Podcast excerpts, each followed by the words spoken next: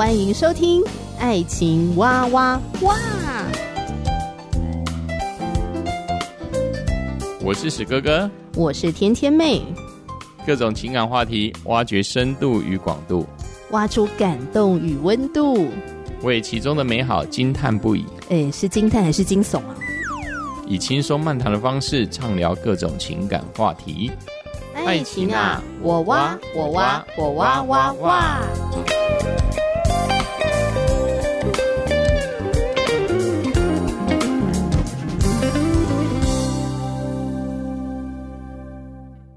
我是天天妹，今天史哥哥不在，我自己来当家，所以就邀请我的好姐妹呢来聊聊她的情感故事。那今天邀请到的特别来宾呢，就是猫咪，欢迎。大家好，我是猫咪，谢谢大家。我们今天要继续聊猫咪的情感黑历史。我觉得你非常勇敢哦。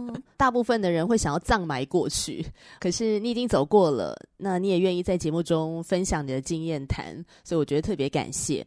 那上一次聊到你后来离开了出轨的对象嘛，然后回到了你的正牌男朋友的身边。而且你也重新的爱上了他，那你说这个是上帝的帮助，好让你彻底的对那个出轨的对象死心了，你的心又活了过来，重新的爱上你的正牌男朋友，而且很想要跟他结婚。可是没有想到呢，就在婚前好像一切筹备的都很顺利，结果被正牌的男朋友，就现在的老公发现了你曾经出轨的这个呃信件。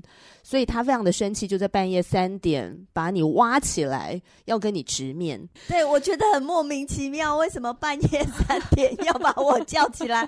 我好想睡觉，你到底想要干嘛？然后，然后你当初应该赶快把那封信删掉，不对呀、啊，那个 email 很笨哎。但是我只能说，或许就是上帝的安排，因为他要你们之间的感情是毫无隐藏的。没有污垢的，对，哪有人做坏事 还不擦屁股的？就是我这个笨蛋。所以现在想一想，也是感谢主啦，对不对？对，哦、也是感谢主，其实要感谢主，我才知道他这么爱我。对，所以你们那天半夜三点，你们是怎么沟通？就是我心里想说，既然敢做就要敢当。那我们就分手好了。虽然已经要谈论婚嫁，也在处理婚嫁的事，可是你不是舍不得他吗？因为我心里想说，我如果苦苦哀求他，他可能会说“你滚开吧”之类的。我觉得你应该是怕被他拒绝吧，所以你就自己先拒绝了。对，你讲对了，嗯，没错，你确实抓到了我的重点，是带着摔破罐子的心态。所以我就说我们分手，就你知道他怎么回答我吗？我想都没有想到他会说这样的话，他竟然说：“你在我的身边，可是我没有查到你的心竟然爱着别人，这些全部都是他的错。”哇哦！我当时就呆在愣在那边，我心里一直在咀嚼这句话是什么意思，就是说啊。不是我的错吗？他怎么会觉得是他的错？明明就是我绿了他，嗯、他怎么会觉得他没有察觉是他的问题？嗯，哎、欸，我真的很惊讶哎。好，对我也是。你有没有那种瞬间好像被接纳了，瞬间被饶恕的那种感觉？嗯嗯嗯嗯嗯。因为想想看，你们交往这么多年的过程当中，你到底是绿了他几次？可是他每一次，他每一次都接纳你，耶。对，他是一个对感情非常忠诚的人，嗯、专一的人，不像我 随便诱惑一下 就背叛了他。虽然那个时候的老公，哈，虽然他那个时候他还没有信耶稣，对，可是我觉得他好像就展现了什么叫做耶稣的爱。耶稣的爱就是每一次我们犯错的时候，耶稣还是愿意饶恕我们，嗯，他还是在我们的身边，是他没有放弃过我们。对，真正的爱就是不离不弃的，没有放弃的。对，这真的很让人感动。就是我没有想到他竟然这么爱我，嗯，因为我一直以为只是我爱他，他完全不爱我。但是就是这句话让我发现他真的很爱我，嗯，峰回路转，我心里暗暗的开心。然后呢，不动声色。嗯，有有，我心里暗暗的开心，嗯，因为那个时候我是真的爱上他，我是真的已经重新爱上他了。是，我是真的想要跟他过一辈子了。嗯，当你结了婚之后啊，跟老公又度过了这么多年的婚姻生活。那渣男那个当然已经过去式了，对对对对，对，那就是一个人生的过去的黑历史。对，对，对，对，只是我们今天把它摊开来分享嘛，剖析了你的过去这样。是，如果我们再来给他分析一下好了，你觉得那个渣男跟老公给你的那种爱情的差异是怎么样的？完全不一样。渣男的爱情就好像是那种琼瑶式的戏剧化的。刺激性的、飞蛾扑火的、奋不顾身，我就是要我的爱情，那代表我的青春，就是我没有顾后果在哪里，我要就是要，因为我认定那是我的爱情，就不管结果好坏，我就一定要去飞蛾扑火一次。对，好像那种没错，就是这个意思。嗯、对对对。你知道，你这样讲，我就想到有一些人，他结婚了一段时间之后呢，可能就又遇到了另外一个，哎，让他很有感觉的人。没错，他觉得他好像整个细胞都活过来了，是，就是那种感觉吧？我想，没错，嗯，就是因为其实跟我老公交往太久了，我们非常的平静安稳，嗯、然后好像就是老夫老妻，对，都还没有结婚就已经老夫老妻了。就真的太平静安稳了啦，然后也很熟悉彼此嘛，这样子，所以就会让我们很容易会忘记说，原来那个是细水长流的爱，对，会让我们不小心忽略了。对，OK，所以渣男的爱带给你的是极大的刺激，所以老公的爱是怎么样？就是他其实是不会甜言蜜语，然后他一点也不浪漫，他非常的现实。但是我后来发现，务实，务实，对对对，嗯，我发现不浪漫的男人，就是说他对别的女人也不会浪漫，嗯，他对别的女人也不会甜言蜜语，嗯，所以他给我的爱情是非常有安全感。其实他不是一个会管我的人，他其实是相信我、信任我、放任我，爱怎么飞就怎么去飞的人。所以说他很专情，嗯，他非常的专情。然后他虽然不善言辞，但是他会用行动表示。呃，我告诉他我需要这个，那他就会提供这个东西给我。嗯。他是用行动来表示，不是用言语。那可是我这个人就坏，就是喜欢那种琼瑶式的浪漫，就是喜欢他温柔啊、体贴啊、甜言蜜语啊什么啊，所以我也会抱怨他。但是其实他是给我有十足的安全感。在一般来讲，我们应该要选择一个良人是信耶稣的才对。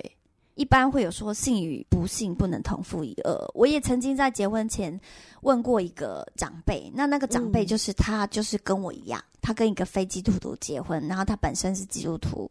他说，如果让他重选一次，他不会选择这个男人，也就是说，他要选择一个基督徒嫁。所以这其实有给我一点打击，就是说我到底要不要嫁给我老公？嗯嗯嗯，因为他是非基督徒，结果我老公又非常很有智慧，他说什么呢？他说信与不信不能同负一轭，那是你自己把自己框架起来。我就说，那我以后我要去信耶稣，我要上礼拜，然后你不跟我去，那我们的想法不一样，心思意念不一样，那要怎么办？问得好，我就把这个问题丢给我，这就是问到重点啊。那结果他怎么回？他说：“你把自己框架起来了，你还是可以去做你的事，我还是可以去做我的事。可是你不用来迁就我，我也不用来迁就你。我了解你，你也了解我，那我们就是彼此相合就好了。就是你不一定要要求改变我什么，我也没有一定要要求你改变什么。嗯，然后你不要在信与不信的不能同父与恶的这个观念里面绕。”不过，当时候你老公也不信耶稣，所以他也很难理解圣经里说的“信与不信不能同负一轭”。虽然这节经文也不是指着找伴侣结婚这件事。但它确实可以运用在婚姻当中，因为我们找人生伴侣嘛，三观要契合啊。如果两个人的生活价值观差太多的话，就很难建立相对稳固的婚姻关系啊。毕竟夫妻是很亲密的伴侣嘛，价值观是很重要。那信耶稣也会大大影响到我们呃很多方方面面的价值观。所以教会一定会鼓励我们嫁娶基督徒啊。不过，我觉得每一个人遇到的状况是不一样的，在运用经文的时候，我觉得还是需要求上帝赐给我们智慧啦。嗯，好像不能用一套的标准套在每一个人的身上。而且我觉得也很妙啊，你先生后来也信耶稣，诶，他也愿意跟你一起去教会，耶。那是因为他在工作上遇到瓶颈，我就是透过他遇到瓶颈，就是遇到他软弱的时候。嗯，然后我带他一起祷告，我握着他的双手一起祷告，为着他工作上的难处祷告，然后让他自己去经历神。甚至在一个会议里面，他知道老板要大骂他了，然后他就跟神祷告说：“神啊，可不可以不要让老板骂我？” 就是一个一个部门在检讨的时候，刚好检讨到我老公这个部门，他也是个部门主管的时候。嗯竟然跳过他，欸，哎，好神奇！他自己也觉得非常神奇啊，所以他就是真的相信这位神是真的。嗯，我觉得这就是上帝的带领，因为我觉得很多时候人的言语没有办法说服别人。去改变一些观念，嗯嗯，特别是他还没有认识耶稣的时候，嗯、他可能就会觉得说没关系啊，我也不用信啊，你就去信你的这样子，然后他也不会管你嘛，他也给你很大的空间跟自由，没错。但是在上帝的安排当中，夫妻要怎么样同为一体，是。合为一体？其实心跟心合而为一是一件很重要的事情。对，当你们两个一起来信靠耶稣的时候，你们在邻里相通，是那是不一样的境界。对。完全不一样，真的不一样。邻里，你说重点了，邻里真的不一样。对啊，那这个是以前先生他没有办法理解的吗？可是当他后来自己也开始来经历耶稣的时候，嗯，我想他是越来越能够理解这件事情。对，你们也可以一起祷告，然后甚至分享上帝的话，读圣经啊，对对对，一起敬拜神。嗯，对呀，啊，这是不是就跟以前会很不一样？非常不一样。对，就是说，以前我一直觉得他不认识我，不了解我，也不体贴我。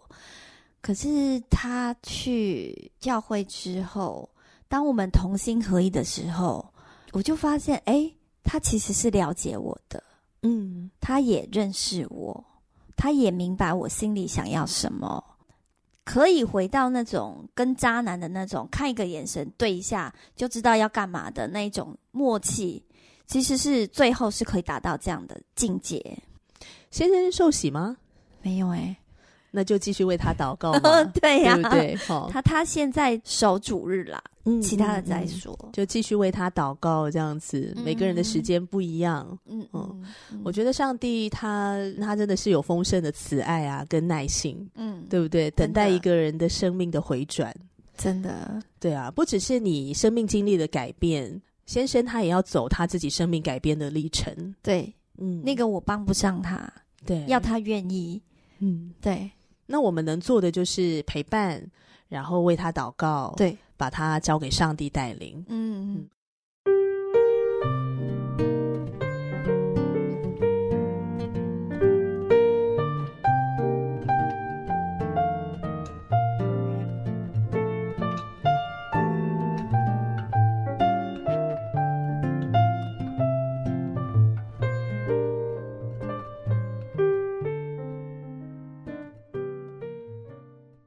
我很喜欢一句话哦，爱中最珍贵的礼物，哦，就是能够有勇气在对方的面前呢，啊，展现真实的自我嘛。记得我们上一次聊天的时候，对对对，其实你有提到以前你是很难在。老公的面前展现真实的自己，因为你太爱他了，你会怕好像展现真实的自己，要是他不接受我真实的样子，他会不会离开我？没错，我会不会失去他？对，我会被他抛弃，我就没有这段爱情了。这样，没错，所以你就会极度的压抑自己。那我就做一个乖巧柔顺的女生，我就很听他的话，都顺着他。对，可是实际上的你并不是这样的，没错，你也是很有主见的人，是，哦，对不对？也有的时候也会有强势的时候。时候嘛，是对不对？也会有凶悍的时候啊。对，但就是因为太爱他了，好吧？我把这些不一样的个性，我都把它压抑住。嗯，好。可是，在婚姻生活当中，要怎么样能够勇敢的在他面前渐渐的展现你自己呢？今天我们就要来好好来聊这件事情。好，在结婚之后啊，有一段时间，你看你老公是很不爽的，是为什么？就是啊，你知道吗？其实生小孩是一件很累的事，照顾小孩，嗯、刚出生的小孩，你知道极其累，因为他每两三个小时就要起来吃奶，对，然后换尿布，然后弄他所有的哦，还要拍胀气、拍什么打嗝之类的，其实。根本就没有办法好好睡觉。嗯嗯，好，那当然，他那时候也有伸出援手，嗯、就是说，他虽然要上班，他还是抱着孩子在客厅走来走去，因为孩子很爱哭，然后呢，得哄他哭，得站着哄他哭，所以我老公就抱着他下班，半夜两个人一起睡在沙发上。哇塞，对，因为我也。白天我已经照顾到太累了，我晚上没有办法再继续熬夜，所以熬夜的事情就交给他来处理。好，那当然这样子久了我也会累，就是好像是虽然他有帮忙，什么洗洗呃换尿布啊，什么洗奶瓶啊等等的，他有帮忙。可是有一次，就是我跟他，我跟孩子两个人都在生病，我就拜托他说：“嗯、你可不可以请假照顾我们两个？”嗯、他竟然说不要，我真的很生气。他说他要去上班，嗯，那我心里就想说：上班真的那么重要吗？难道我们两个一点都不重要吗？这的确是会让女生生气耶。对呀、啊，嗯、我简真的很抓狂，再加上他。我照顾小孩是天天，对。那他假日的时候还可以出去外面跟朋友喝酒啊、聊天啊，讲一些工作上烦心的事啊，然后新手爸爸的事情啊。那我呢？做全职妈妈，二十四小时，嗯，我完全没有喘息的时间。你要知道哦，如果我今天出去上班，我可以跟同事朋友聊天。我可以有喘息的时间，我把孩子丢给保姆就好了，我只要花钱。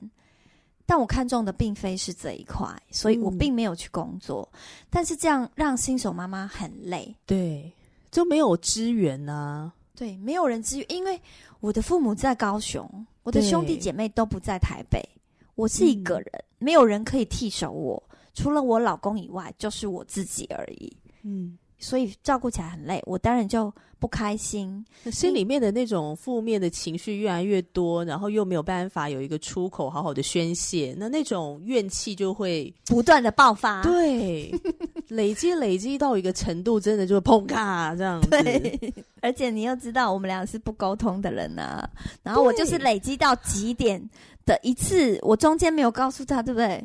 所以我告诉他的时候，我已经爆炸了。那怎么办？你们就怎么样？就冷战哦。对，就是说他做什么事我都不满意，他做什么事我都要骂他跟念他。嗯嗯，嗯他做什么事我都极其的挑剔他，看不顺眼他。那这样不是就间接的又把他越推越远去了？对呀、啊，就是这样啊。嗯、所以我们的感情就不好了。然后有一天，上帝就啪就跟我讲了：“你还要这个婚姻吗？”你说的“啪”是什么意思？哦，就是有一个意念进来到我的大脑，就是个、哦、等于是上帝在对我说话了，嗯嗯嗯，因为他觉得我的婚姻状况 这样不行了。哦，就有的时候我们可能陷入在自己的思绪当中，可能也在我们的框架。因为我们毕竟不是上帝嘛，我们可能看不到自己的问题，或者说我们现在婚姻到底怎么了？嗯，为什么会变成这样？嗯，只觉得我们彼此都很劳累，对，都觉得很辛苦，对，但是又不知道要怎么样突破。对，这时候如果上帝的意念进来，好像是一个光照，是是是是是，就我们好像在黑暗的房间里面，在那边跳双人舞，你知道吗？对呀，然后就是彼此会踩来踩去，撞到东西嘛。是，而且也不想。想要体谅对方，对对对，就觉得说你的舞步怎么跳那么烂？对，然后不想要让步，我就是我要踩在、嗯、踩在他的脚上 跳舞。所以上帝光照来的时候，就好像把这个房间点亮了这盏灯了，就有一种瞬间照明这样。所以他就问你说：“你还要这个婚姻吗？”嗯，我考虑了一下，说要。我还有考虑一下。毕竟有小孩啊，是那小孩没有父母也是很可怜啊。嗯、那你回答了是之后呢？然后上帝就说：“那你要先改变你自己。那要怎么改变？”上帝说：“你要学会开始赞美他，赞美我的老公。所以这是以前没有做过的，没有，因为我们家从来就只有责备，就是责骂式的教育，嗯、然后我从来也没被赞美过。就是你的原生家庭这部分，对对对，所以嗯嗯，凭什么上帝叫我要赞美他？我觉得我没有做错啊，做错的是我老公，凭什么我要赞美他？我不肯，嗯，我跟上帝说，我不要，我从来没有人教过我赞美，凭什么叫我要赞美他？而且做错的又不是我，是他，我干嘛要赞美他？啊，那你怎么顺服？上帝就再问了一次，说，那你还要这个婚姻吗？哎、欸，我怎么突然想到耶稣问了彼得三次：“你爱我吗？”然后彼得说：“我爱你，主啊。”然后耶稣说：“你去牧养我的羊。”对，好像哦。怎么突然？你形容的好贴切、哦。突然想到那一段经文，对，你形容的真贴切。你还要这一段婚姻吗？然后再问你还要这一段婚姻吗？然后再问第三次你要这段婚姻吗？那说我要，对，对对，因为我抗拒了很多遍，我不愿意顺服，不愿意赞美，我就是打定了他做错，干嘛我要赞美他？上帝问了三次之后，你还要这个婚姻吗？那我的答案还是肯定要啊，我不能让孩子没有爸爸或妈妈其中之一嘛。那当然，我也是爱着这位先生，老实说，我还是爱着他。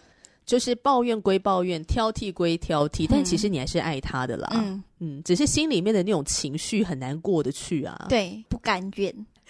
那你开口赞美先生的第一句话，你还记得吗？你好帅啊，或是你好棒啊，只能讲这种三个字的东西，因为在讲的时候其实是很尴尬、别扭，然后你又得逼自己讲出这么恶心的话。觉得，我觉得你很棒哎，就你愿意做这个尝试。那你一开口赞美的时候，哎，先生反应是怎样？他其实也知道我是勉强自己说出来的，然后他也很尴尬，但是呢，太好笑。但是呢，他没有任何的回答，他就是安静。那就是上帝给他的智慧。他可能也不知道怎么回啦，我猜。哎，应该也是，就是第一次被老婆说你很帅，第一次被赞美，对不 对？突然不知道要怎么回。对对对，他可能也是愣住了。OK，你开始学习要赞美他，那其实有个突破嘛。对，所以心里面的那个障碍是比较大的。对，后来这个怎么样？心理障碍越来越小，你发现赞美的越来越顺。就一直练习啊，一直说，一直练习，一直练习，一直练习。那你每次赞美之前都要先祷告一下吗？然后主啊，我要去赞美我先生了，求你帮助我这样。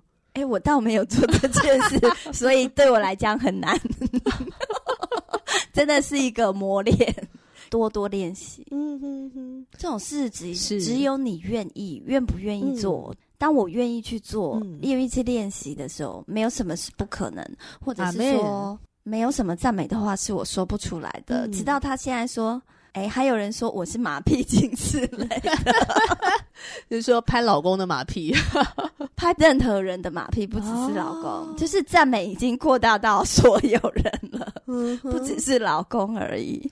我想也带给你很大的改变吧？对，很大的改变，就是我跟先生的关系就变好了。嗯、然后他就当我开始做这样的改变的时候。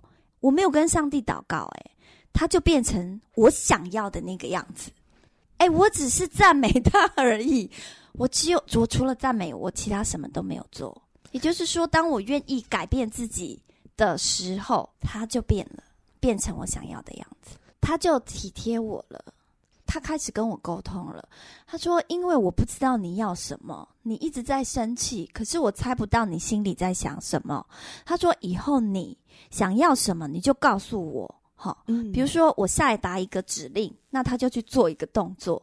好，那他就来讨好我，这样的意思。”他说：“我没有办法猜测或知道你在想什么，你就告诉我你要什么，然后我就照做。” 然后他当他照做的时候，我当然就开心啦。嗯，那我开心，他也开心啊。嗯，那我们家是不是就都开心了？